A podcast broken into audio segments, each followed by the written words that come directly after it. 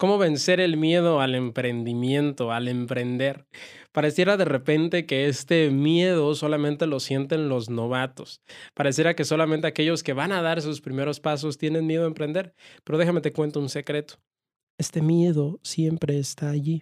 Sin importar cuánto te hayas esforzado, sin importar cuánto hayas avanzado, sin importar cuántos negocios tengas ahorita activos o sin importar el grado de experiencia que tengas y que vayas a tener, el miedo a hacer algo nuevo, el miedo a emprender siempre va a estar presente.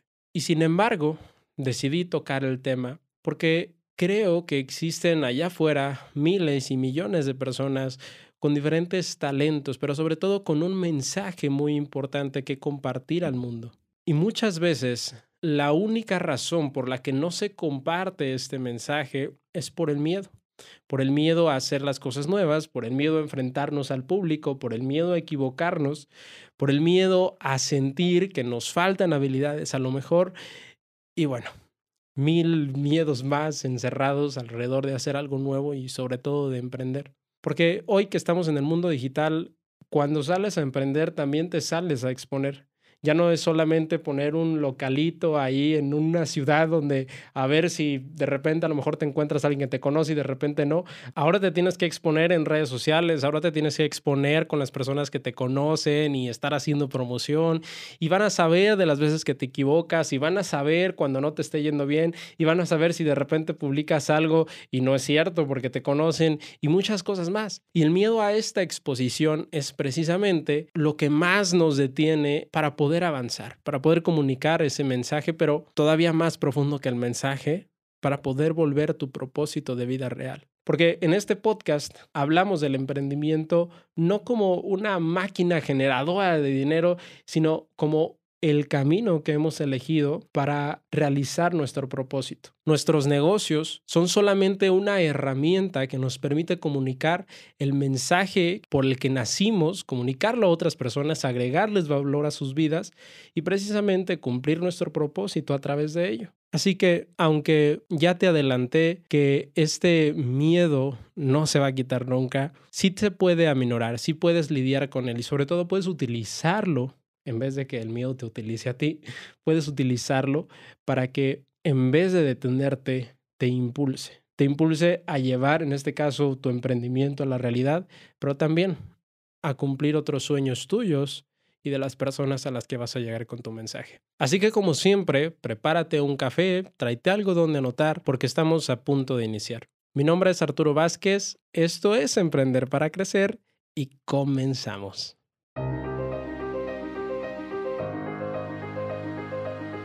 En el 2014 escuché un audio que cambió por completo mi vida. Desde entonces vivo fascinado con la idea de que seres humanos como tú y como yo podemos impactar positivamente la vida de otras personas sin importar el tiempo o la distancia. Y así es como nació este podcast. Cada episodio está hecho para ayudarte en tres temas fundamentales. Negocios, dinero y desarrollo personal. Negocios porque es la mejor herramienta que existe para llevarte a la libertad al mismo tiempo que aportas valor al mundo. Dinero porque con él multiplicas ese valor y mejoras tu calidad de vida. Y desarrollo personal porque es lo único que hará que conectes con tu propósito divino. Bienvenido o bienvenida a la tercera temporada de Emprender para Crecer Comenzamos. Bueno, pues primero que nada, muchas gracias por estar en un episodio más. De verdad, valoro un montón que te des el tiempo de escuchar estos episodios y sigas apoyando a esta comunidad de personas que queremos trascender y mejorar el mundo a través de nuestro mensaje. Y bueno, decidí hablar de este tema porque te comento que ahorita estoy justamente emprendiendo un proyecto nuevo y traigo todas estas emociones a flor de piel de que ahí funcionará, no funcionará, cuál será la mejor forma de comunicarlo al mercado y hacer la investigación, el cliente y la campaña y todo el rollo, ¿no? Y por un lado, claro que está un montón de emoción, pero por otro lado, también está el miedo.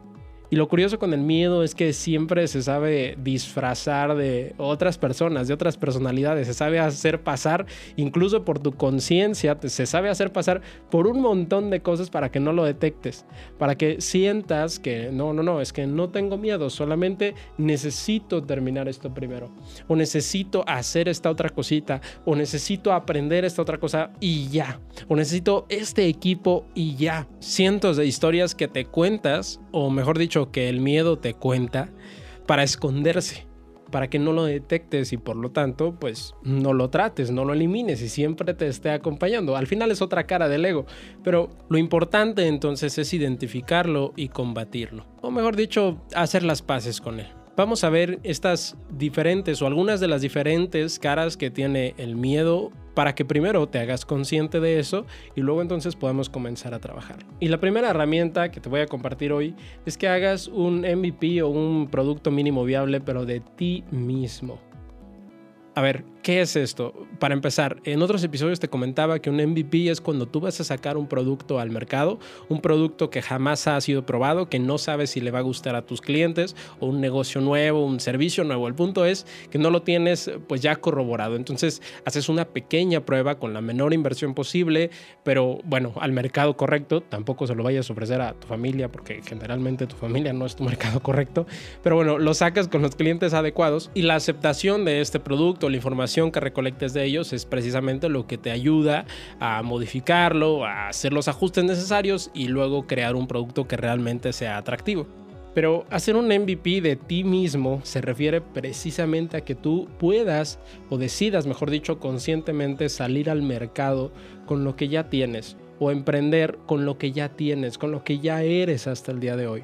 Porque una de las facetas más importantes en las que el miedo se esconde, adivina cuál es, la necesidad de aprender más. O mejor dicho, esa creencia, esa falsa creencia de que te falta ser más experto, digámoslo así, o tener este otro producto, como lo decíamos al inicio, para entonces sí salir al mercado y romperla me ha pasado un montón de veces que de pronto digo, ah, no, es que para hacer un mejor video necesito solamente comprar esta cámara y ya con esto tengo para terminar este otro proyecto. O si estoy haciendo un curso, ah, no, es que sabes que solamente si aprendo esto más de edición y mejor aquí y allá, ya con eso estoy listo me pasa. Y el asunto es que ahora estamos tan aislados que pues las mayores conversaciones que tenemos son con nosotros mismos, con nuestra mente. Eso si no estamos distraídos con otras muchas cosas que hay allá afuera. Pero esa es precisamente la razón por la cual tienes que hacer un alto y lanzarte tal cual estás. Así como lo harías con un producto, decir, ok, con lo que ya tengo hasta hoy. ¿Cuál es la acción o el grupo de acciones que yo puedo realizar desde hoy para empezar a volver ese emprendimiento real o esa idea real. Dejando a un lado todo lo que creo que todavía necesito. ¿Qué puedo hacer? ¿Cuáles son los primeros pasos que ya puedo dar? Y aquí es cuando cambiamos por completo el juego, porque todos tenemos algo valioso ya, todos estamos ya en cierto nivel que otras personas no lo están, estamos dos, tres niveles arriba que otros, sin importar si es un servicio o un producto, mucho de lo que crees que necesitas aprender para llevar tu idea a la realidad, no lo necesitas en realidad, está solamente en tu mente, es un cuento del miedo, como ya te lo decía. Y cada que te caches, por ejemplo, que digas, ah, ok, necesito esto para volver mi negocio real o solamente me falta aquello, ya sea aprendizaje, conocimiento o que creas que no eres suficiente, cuando detectes uno de estos pensamientos, cambia totalmente la pregunta. Y digo, ok, probablemente sí lo necesite, probablemente sí me falte, tampoco vamos a estar en una discusión interior todo el tiempo, pero dejando esto a un lado, con lo que ya tengo hoy, aunque no tenga esto, ¿qué sí puedo hacer? No lo que no puedo, sino lo que sí puedo. Y a partir de eso entonces comienzas a dar los pasos y sales al mercado. Ahora, la segunda recomendación o la segunda acción es que hagas ejercicio. ¿Qué tiene que ver el ejercicio con emprender o con quitarme el miedo a emprender? Seguramente me vas a preguntar, mira, cuando quieres emprender y tienes miedo, dentro de tu sistema se empieza a generar cortisol. Y aunque no voy a entrar en detalles, el punto es que te empiezas a dañar de manera interna, literalmente dañas tu cuerpo, dañas tu salud por estos altos niveles de estrés.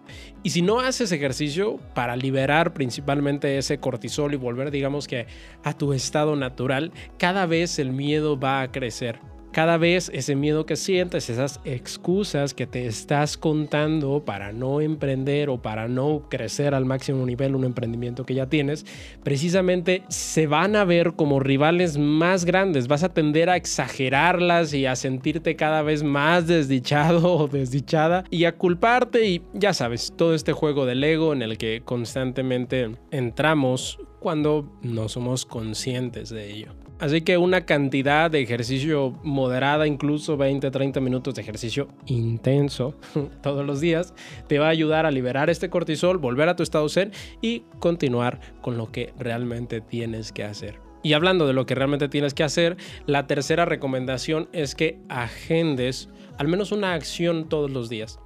¿Por qué hablo de agendar y no simplemente poner un recordatorio? Porque cuando la pones ya en una agenda, le marcas un horario, ejemplo, de 4 a 5 de la tarde, voy a dedicarme a hacer la página web de mi negocio. Ok, entonces ya hay algo que aparta tu tiempo de hacer otras cosas y por lo tanto es más probable que lo vuelvas real a que si simplemente pones un recordatorio y dices, ah, no, es que mañana tengo que hacer la página de mi negocio y todo el tiempo estás con el recordatorio en la cabeza y muerto de estrés y ni avanzas y estás evadiendo y procrastinando y viendo redes y haciendo otras cosas que no tienes que hacer y sin embargo te está persiguiendo por ahí la vocecita de tienes que hacer esto, tienes que hacer esto, tienes que hacer esto y muy probablemente al final del día ni siquiera lo termines. Sin embargo, cuando le dedicas un espacio directo en tu agenda con un tiempo determinado, independientemente termines o no termines, eso te da mucha paz, mucha tranquilidad, te permite recompensarte porque avanzaste y si en la hora que dedicaste no terminaste tu sitio web, no importa, pero al menos avanzaste, le dedicaste el tiempo y al día siguiente le puedes dedicar otra hora y al final esta organización, aunque parece de sobra, realmente te va a ayudar a estar en un estado natural. Recuerda que toda nuestra vida la creamos desde nuestra mente, la creamos desde nuestra energía y por lo tanto debemos de cuidarla por sobre todas las cosas. Ahora, la cuarta recomendación o acción es que dosifiques tu consumo de contenido. Creo que no puedo hacer el suficiente hincapié en la importancia de seguir esta acción. Es más, si de todo este listado te quedaras con una sola acción o una sola recomendación para aplicar, debe de ser esta. Estaba leyendo hace un rato que la razón por la que hoy en día nos sentimos más infelices que en cualquier otra época de la historia es porque nuestro contexto ha crecido demasiado. Y aunque en muchos episodios te he dicho que hay que crecer el contexto, estoy hablando de manera, digamos, negativa. Es decir, ahora tú y yo estamos más abiertos a conocer el mundo. Antes, digamos que tu círculo era exactamente igual a ti. Te rodeabas solamente de tus amigos que vivían pues cerca de donde tú vivías o iban a lo mejor a la misma escuela, estaban en el mismo círculo social. Tenías la misma familia que estaba dentro del círculo social y pues digamos que tus compañeros de trabajo o de negocio pues eran más o menos lo mismo. Entonces las personas con las que te comparabas de cierta forma, consciente o inconscientemente, eran precisamente esas. Entonces el grado de infelicidad, por decirlo así, no era tan grande porque bueno, pues al final todos estaban como digamos en el mismo estándar. Había una vida que estaba allá afuera, diferente a la tuya, a lo mejor un nivel 10 veces más, pero ni siquiera la conocías porque pues no era parte de ti, no era real. Yo recuerdo que la primera vez que conocí una marca de ropa de alta costura, fue porque me ofrecieron unos zapatos. Y bueno, era de una persona que había comprado unos zapatos así, como que no le habían gustado y los estaba este, vendiendo. Entonces, cuando me dijeron el precio, o sea, Jamás en la vida pensé que existirían unos zapatos que costaran lo que costaban. La marca era Salvatore Ferragamo, yo creo que la has escuchado por allí. Pero antes de eso, imagínate, yo vengo de un rancho. Entonces, pues mi, o sea, las mejores marcas que tal vez yo conocía de zapatos, no sé, eran, no, ni siquiera conocía marcas de zapatos, creo, solamente conocía marcas de tenis, tal vez. Pero imagínate, entonces escucho esta marca, me ofrecen estos zapatos y yo me quedo así de O sea, ¿cómo, ¿cómo, no me entraba en la cabeza cómo unos zapatos podían costar tanto? Y al final terminé comprándolos solamente para saber, pues, qué, qué era lo que los hacía tan, tan, tan, exclusivos o tan caros. Pero bueno, esa es otra historia. El punto es que hoy en día, tanto tú como yo y todas las personas en el mundo estamos demasiado conectados. Así como tenemos un exceso de información, que es lo que nos mantiene precisamente, pues, vacíos de información, porque ya no sabemos distinguir entre cuál es útil y cuál no.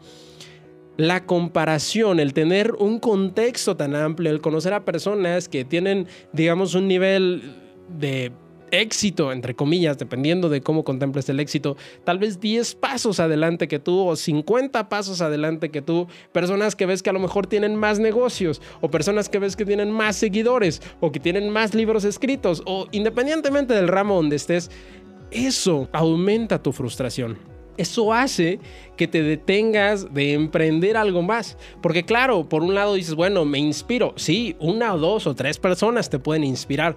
Pero cuando ves un mundo de personas que están 50 pasos adelante de ti, ah, esta inspiración se transforma. Porque ahora ves que todo el mundo, entre comillas, está haciendo algo que tú sientes que tal vez no eres tan capaz de hacer. Pero lo que no te das cuenta es de dónde vienen ellos, qué es lo que ya hicieron, cuál fue el tramo que ya recorrieron, cuánto tiempo tienen haciendo lo que están haciendo. Solamente ves el resultado. Y ojo, el resultado que te presentan. Porque tampoco es como que todo el tiempo estén viviendo la vida que se presenta en redes sociales. Ya sabes, eso es solamente una imagen o una estrategia de marketing. Así que si dosificas tu consumo de contenido de manera consciente, si dices, ok, voy a ver, digamos, una hora de redes sociales todos los días.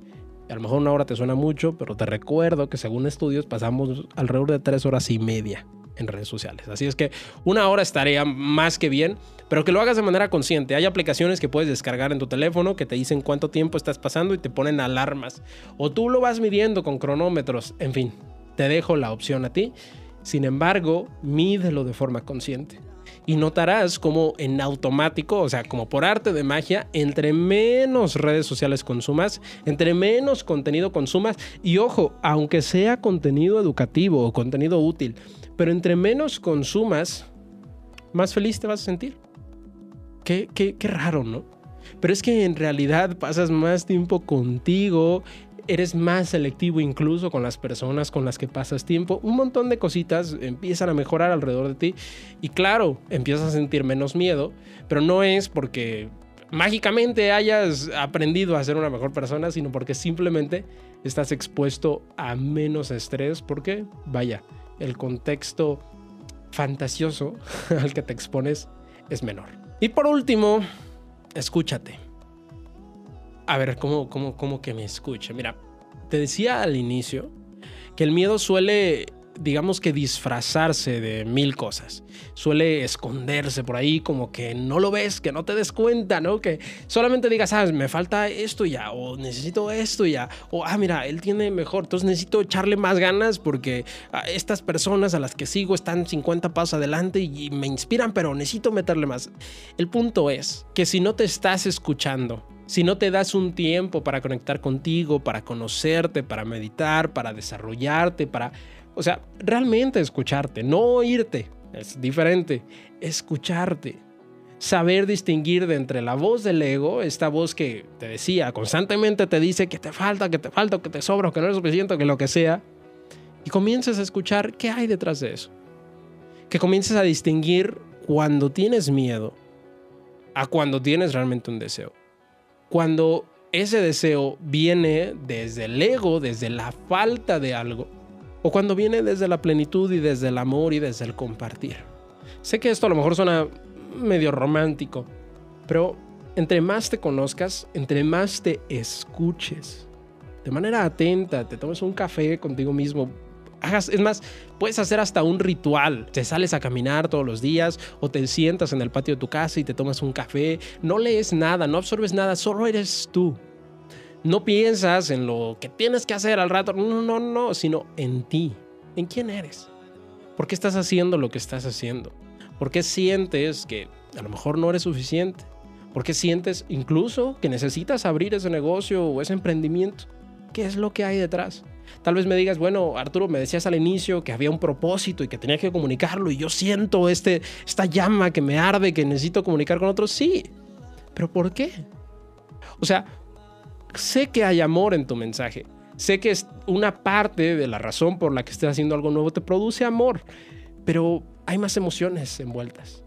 Y entre más conozcas esas emociones, entre más las puedas, digamos, desmenuzar, mejor vas a poder manejarlas. Y como creamos desde la emoción, pues la creación, los resultados que tengas, cada vez serán mejores. No necesariamente te estás volviendo una mejor persona, pero sí estás utilizando las herramientas que ya tienes de una manera más consciente. Y bueno, hasta aquí el episodio de hoy. Espero de verdad que hayas encontrado aún menos una idea que pueda de alguna manera contribuir a tu vida. Recuerda que una idea puede transformar por completo tu realidad. Porque esa idea cambia un pensamiento, un pensamiento genera una emoción y la emoción diferente genera una realidad diferente.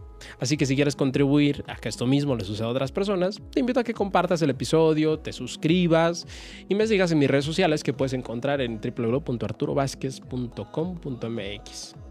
Creo que es algo largo el nombre, pero bueno. te mando un abrazo, te mando bendiciones y como siempre, nos vemos o nos escuchamos la siguiente semana aquí en Emprender para Crecer. Hasta pronto.